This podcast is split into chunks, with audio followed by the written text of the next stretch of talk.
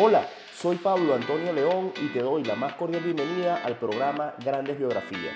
He creado este podcast para analizar las estrategias que han utilizado los grandes líderes de todos los tiempos y explicarlas de forma práctica para que de esa manera todos podamos aplicarlas en nuestros negocios o emprendimientos. Así que prepárate para que disfrutes de una nueva biografía en este momento.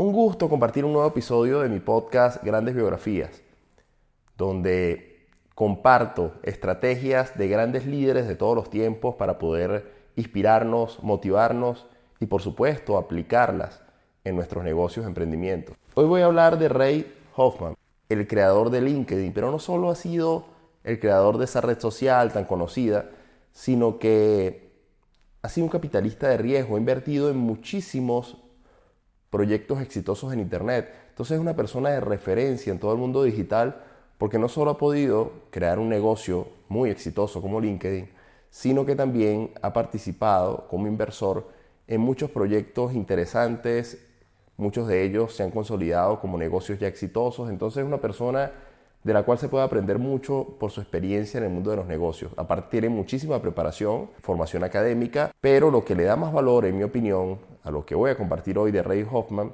son sus consejos en el mundo de los negocios. Bueno, él es un empresario americano, es emprendedor, inversor de riesgo incluso, es muy conocido por haber sido el fundador de LinkedIn y voy a empezar a hablar ya de su vida. Nació el 5 de agosto de 1967 se graduó en la Universidad de Stanford en 1990. Allí obtuvo el título de licenciado en Ciencias en Sistemas Simbólicos y Ciencia Cognitiva. Siguió estudiando para luego conseguir un máster en Filosofía en la Universidad de Oxford en 1993. Ray Hoffman cuenta que cuando él estaba estudiando en la facultad, él llegó a la convicción de que quería intentar trascender a nivel mundial. Él tenía que trascender. Él no podía ser una persona más tradicional, sino tenía que llevar un mensaje a todo el mundo. Y él vio el entorno académico como una oportunidad para poder llevar ese mensaje. Es decir, todo lo que era el entorno universitario y todo esto para llevar su mensaje. Pero luego se dio cuenta que una carrera empresarial le iba a proporcionar una plataforma mucho más grande para llevar su mensaje. Entonces decidió emprender y bueno, dedicarse al mundo de los negocios. Teniendo en mente esa idea, Estudió también Administración de Empresas y se unió a Apple en 1994.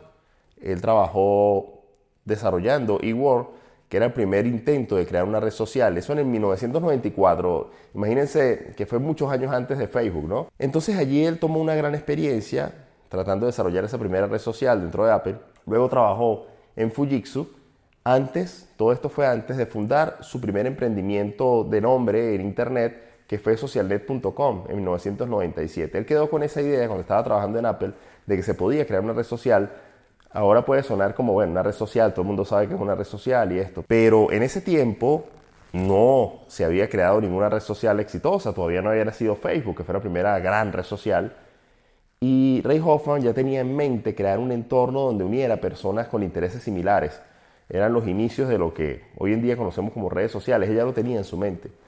De hecho, emprende su primera compañía que se llamó socialnet.com, que se centraba principalmente en realizar citas online y emparejar a gente con intereses similares. Cuando digo emparejar a gente con intereses similares, no solamente era a nivel de, bueno, de relaciones de pareja, sino también a nivel de compartir. Por ejemplo, ir a jugar golf, ir a jugar tenis. O sea, personas que tuvieran un interés similar podrían conectarse a través de esa red social. Muchas personas han comentado, expertos en el tema digital, que socialnet.com fue la primera red social que hubo. Fue una idea muy adelantada para su tiempo. De hecho, fue una idea que en ese momento fue revolucionaria desde todo punto de vista y, y fue el precursor de Facebook, realmente, ¿no? Incluso estaba muy adelantada para su tiempo. En ese momento no le funcionó ese proyecto, aunque la idea hoy vemos que tenía mucho sentido y incluso aunque no se hablaba de las redes sociales, fue la primera gran red social, aunque no llegó al éxito, no la pudo consolidar. Eso le generó una expectativa muy grande en el mundo digital, mucha experiencia también, y decidió aceptar un cargo en la junta directiva de PayPal. Llegó a ocupar un cargo de vicepresidente hasta el año 2002. Y bueno, ya después de toda esta experiencia, había trabajado en Apple, había intentado crear la primera red social, había trabajado en PayPal, ya tenía una experiencia muy amplia y es donde decide crear la red social LinkedIn, que conectaría a millones de usuarios en todo el mundo, ¿ok? De acuerdo a sus especialidades, su perfil más empresarial, no tanto a nivel personal, sino empresarial, y para, con el fin de generar oportunidades en el entorno laboral y en el entorno de profesionales, ¿no? LinkedIn al principio fue difícil de, de llevarla al éxito, fue difícil posicionarla, eh, fue difícil para él dejar claro el concepto, había personas que entraban a LinkedIn y publicaban información de cualquier cosa, él tuvo que comenzar a filtrar muy bien qué era lo que se publicaba, a dar una buena orientación a los primeros usuarios, porque los primeros meses para LinkedIn fueron muy difíciles. Ya habían, ya cuando él crea LinkedIn, ya había nacido Facebook y ya no era una, una red social, no quería que fuera una red social más, porque la gente podía catalogar LinkedIn de, bueno, ¿para qué me sirve esto si ya tengo Facebook? y para qué voy a crear un perfil en LinkedIn. Entonces él tuvo que educar muchísimo a esos primeros usuarios porque no quería que le sucediera lo mismo que le sucedió en socialnet, socialnet.com, porque no quería que le sucediera lo mismo de socialnet.com, que era un gran proyecto, pero no lo supo canalizar al final. Entonces ya con esa experiencia que había adquirido, eh, decidió orientar muy bien a sus primeros usuarios en LinkedIn para que no se le desviara el proceso y no generara información diferente a la que él quería en esa red social. LinkedIn, como la mayoría, conocerá y tendrá su perfil, ha sido un éxito.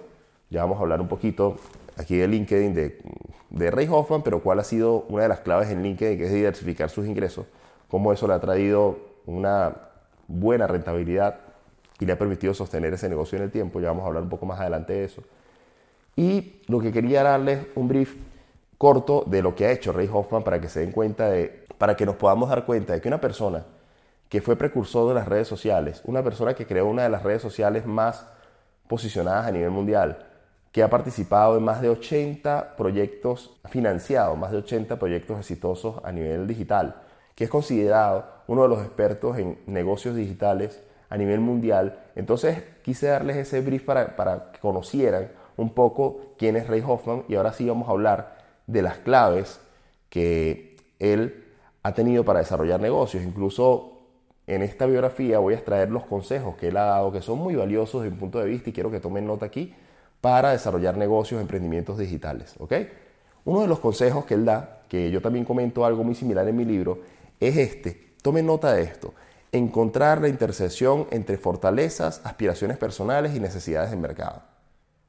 Integrar esos tres puntos y allí pueden hacer un gran negocio.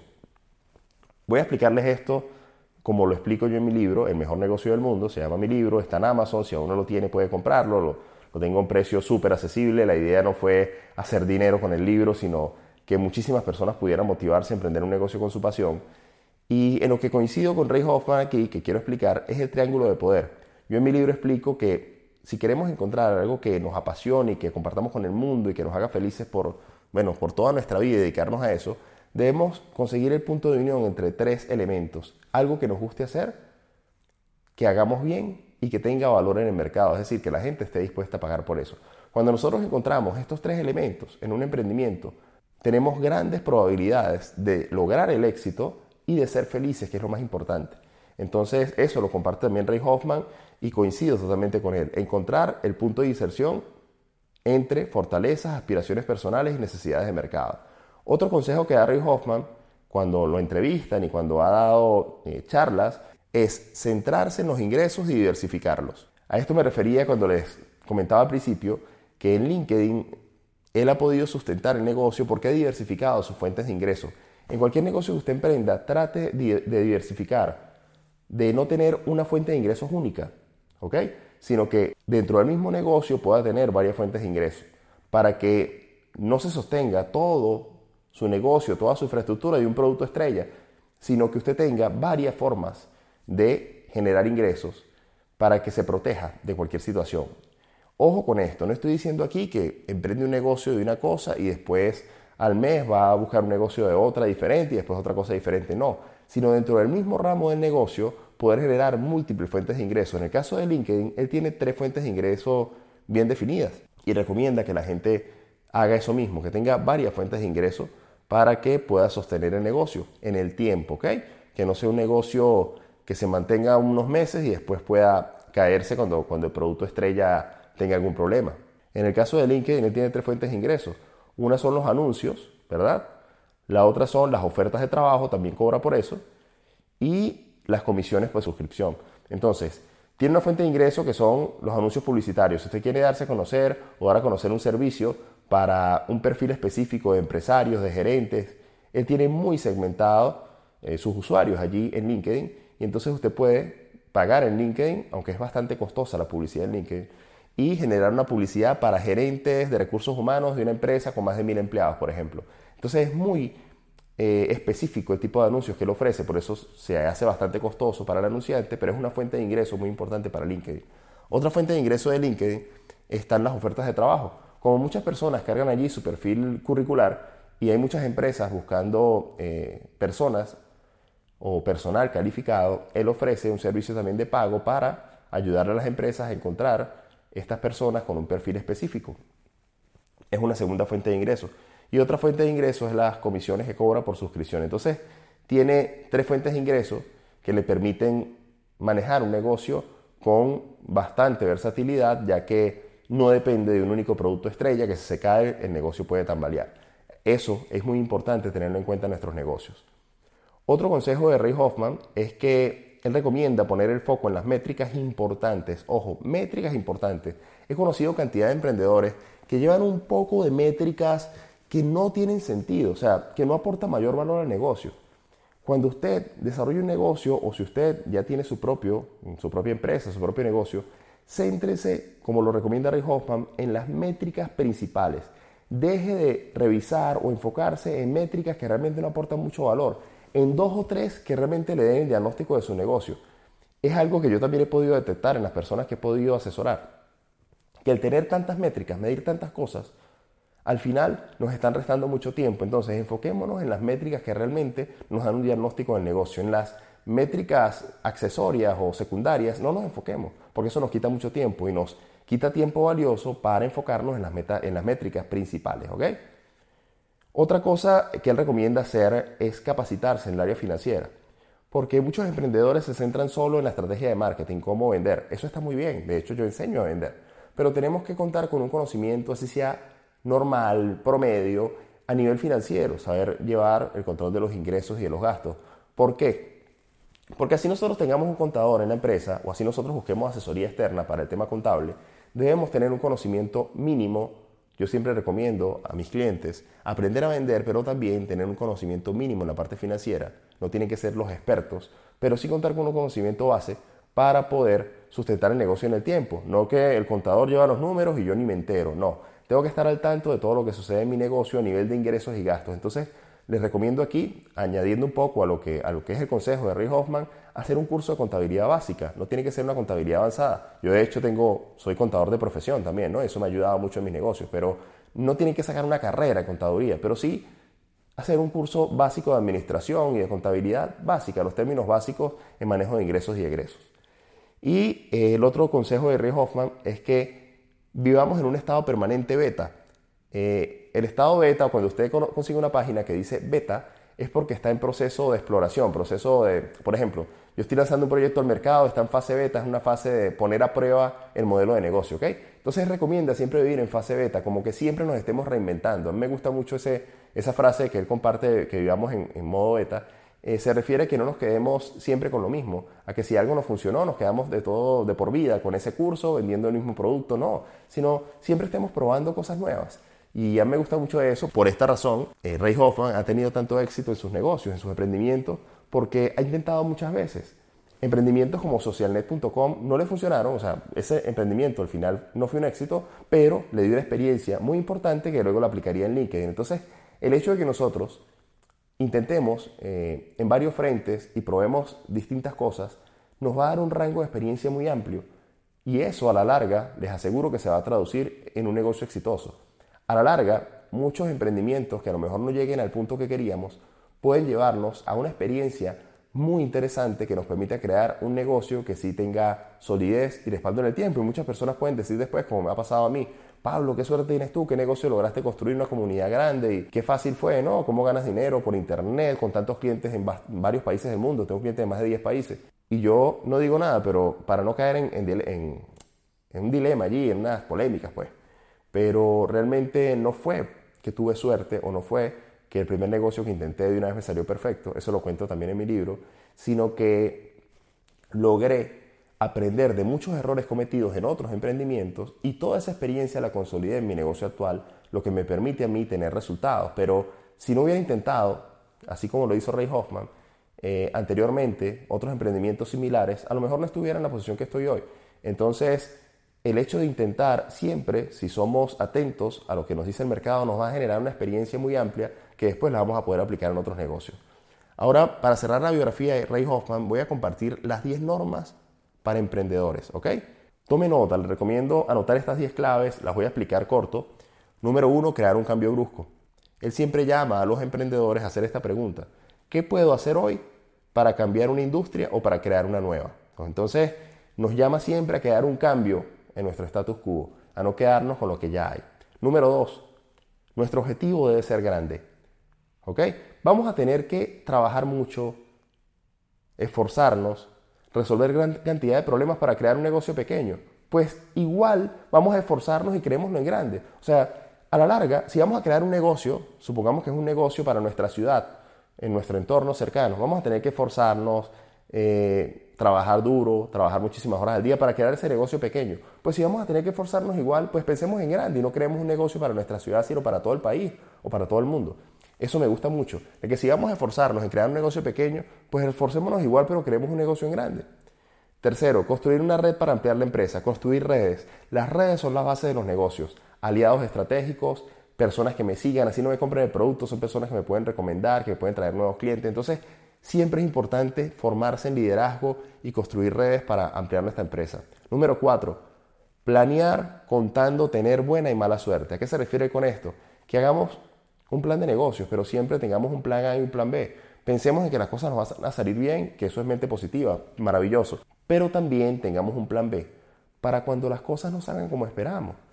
Tengamos también un plan B. No quiero decir con esto de tener mente negativa ni nada parecido, sino contar con un plan B que nos permita que si en dado caso las cosas no salen como esperamos, nosotros podamos contar con algo que hacer, no nos quedemos de brazos cruzados. ¿Y ahora qué hago? Eso le pasa a muchos emprendedores. Las cosas no salen como esperaban y ahí se quedan atascados porque no tenían un plan B. Recuerden algo muy importante, en la mayoría de emprendimientos las cosas no van a salir como esperamos, ¿ok? Entonces debemos contar con planes alternativos.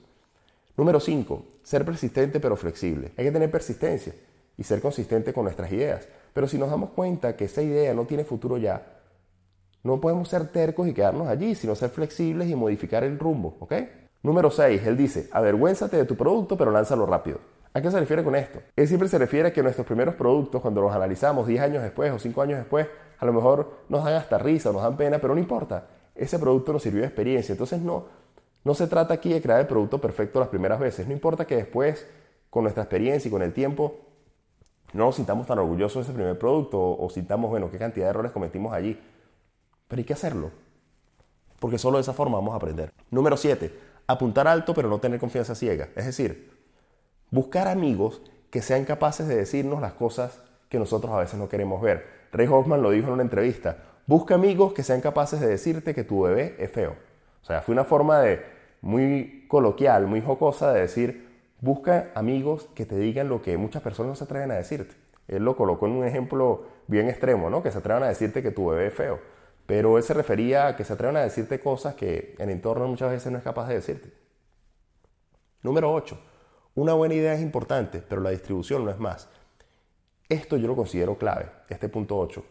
Muchos empresarios creen que tienen la gran idea y por eso no la sueltan al mercado y tienen su idea calladita porque dicen, bueno, si la suelto me la van a robar. Hoy en día el mundo no se trata solamente de tener ideas, sino de quien lo sepa comunicar mejor. Fíjense lo que pasó con, con Ray Hoffman con su primer emprendimiento socialnet.com. Fue una gran idea, fue algo tipo Facebook, pero no la supo mercadear bien y por eso no tuvo éxito. Después vino Facebook y arrasó el mercado. Entonces no se trata solo de tener la idea, sino de saberla mercadear. Por eso siempre les recomiendo formarse en ventas. Si ustedes no saben vender las ideas que tienen o los productos que tienen, no les van a caminar. Yo de hecho les invito, tengo una conferencia gratuita toda la semana La pueden ver allí para enseñarles lo esencial en las ventas. Eh, pueden entrar allí al dominio multiplicatuvventas.com, www.multiplicatuvventas.com. Allí les va a aparecer el horario de la próxima conferencia. Pueden participar gratis desde su computador, desde teléfono celular. Es una conferencia en la cual les enseño el triángulo de la venta, lo esencial para vender. Porque así como lo dice Ray Hoffman en su consejo número 8 para emprendedores, si no sabemos vender no tenemos nada que hacer. No importa que tengamos la mejor idea del mundo. Si no la sabemos comunicar, no vamos a lograr nada. Entonces eso es muy importante. Si usted quiere aprender a vender, le recomiendo ya eh, abrir ahí en su navegador, si está en su computador, multiplicatuvventas.com. Si me está escuchando desde el móvil, tome nota, multiplicatuvventas.com y al finalizar este podcast, ingrese, se registra y participa gratis. Número 9. Definir la cultura y el perfil de los empleados desde el principio. Es muy importante definir el tipo de gente con la que queremos trabajar. Porque si no lo tenemos definido, vamos a, colocar en nuestro negocio cualquier persona que después nos van a causar molestia. Entonces, tengamos claro el tipo de perfil de personas con el que queremos trabajar siempre. Yo soy muy claro en eso. Yo, para escoger las personas con las que trabajo, hay valores que siempre tomo en cuenta. No importa que la persona a lo mejor no sea especialista en lo que hace, eso lo puede aprender conmigo, si es el caso. Pero tiene que ser una persona proactiva, tiene que ser una persona muy disciplinada, muy puntual. Si no tiene esas cualidades, es mejor que no trabaje conmigo. Yo no puedo estar con una persona impuntual, indisciplinada, una persona que llegue tarde, una persona que eh, hay, que estarle empujando, colocarle un motor atrás para que arranque que no tenga proactividad. Esas características para mí son esenciales. Si la persona no tiene esas características, no puedo trabajar con ella. De, entrada no le doy la oportunidad. Así tengo un conocimiento amplio en lo que yo necesito. Prefiero esperar, tener paciencia y buscar otra persona que tenga más proactividad. No importa que a lo mejor no tenga ese conocimiento tan amplio, eso lo puede ir mejorando en el camino. Pero si tiene proactividad, es disciplinada y es una persona organizada, o sea, puntual y todo lo demás, para mí eso tiene mucho más valor, porque son valores esenciales de la persona. Lo demás lo puede ir desarrollando. Entonces, tengan muy claro el tipo de personas con las que quieren trabajar, no solo como empleados de ustedes, sino con quién se quieren asociar. Un socio también es muy importante que vean las características antes de asociarse con alguien. Un aliado comercial, ¿ok? Y la número 10 es que estas normas no son reglas de la naturaleza. ¿A qué se refiere él con esto? Que las nueve que les acabo de mencionar no son cosas fijas, eh, rígidas, sino son reglas que les sirven como guía, para su emprendimiento, para cualquier negocio. Pero si en algún momento tiene que modificar alguna, hágalo, ¿ok? Se trata de tener flexibilidad. Entonces, espero que hayan tomado nota de grandes consejos que nos deja Ray Hoffman. Quise compartir eh, primero quién es, para que tengan en cuenta la trascendencia de Ray Hoffman en el mundo digital, en todo lo que son los emprendimientos digitales, y es una persona súper, súper conocedora de todo lo que son los negocios, porque es inversor. Entonces él le han presentado gran cantidad de proyectos, conoce muchísimo lo que son los negocios, los negocios eh, innovadores, tiene muchísimo conocimiento en esto. Por esa razón quise compartir esta biografía, porque es una persona de la cual se puede aprender mucho, y me quise enfocar en sus 10 normas para emprendedores que me parecieron muy importantes. Espero que hayan tomado nota de esto. Y también quise enfocarme en los consejos más valiosos que yo he podido determinar que él ha compartido en diferentes entrevistas o publicaciones para que ustedes pudieran también tomarlos en cuenta a la hora de desarrollar su empresa, su emprendimiento o cualquier negocio que piensen desarrollar a futuro, ¿ok? Espero que esta información les haya gustado. Quisiera que me dejaran sus comentarios. Para mí es valiosísimo. Yo me contento mucho cuando me dejan un comentario debajo de la publicación, bien sea en mi página web o me lo dejan en iBox, en iTunes o me lo dejan aquí en, en canal de YouTube también, que publico también este podcast en mi canal de YouTube, después lo convierto a video, el audio y también lo publico en YouTube, para darle mucha difusión y que a muchas personas se les pueda ayudar con esta información. Así como información negativa en Internet, existimos personas que queremos compartir información positiva, información que motive, información que inspire a las personas a dedicarse a su pasión y hacerlo bien. En el caso de Ray Hoffman, me pareció maravilloso compartir su biografía porque es una persona que ha logrado múltiples emprendimientos exitosos, se ha equivocado mucho también y me gusta mucho que él comparte siempre consejos o recomendaciones y eso fue lo que quise transmitir en este episodio de mi podcast. Entonces, un gusto haber compartido esta información y esté muy pendiente porque muy pronto voy a publicar el próximo episodio con una biografía súper interesante, el creador de Starbucks. Les dejo esa, esa expectativa allí porque la próxima biografía, el próximo episodio va a ser súper, súper enriquecedor para todos. Hasta una próxima oportunidad.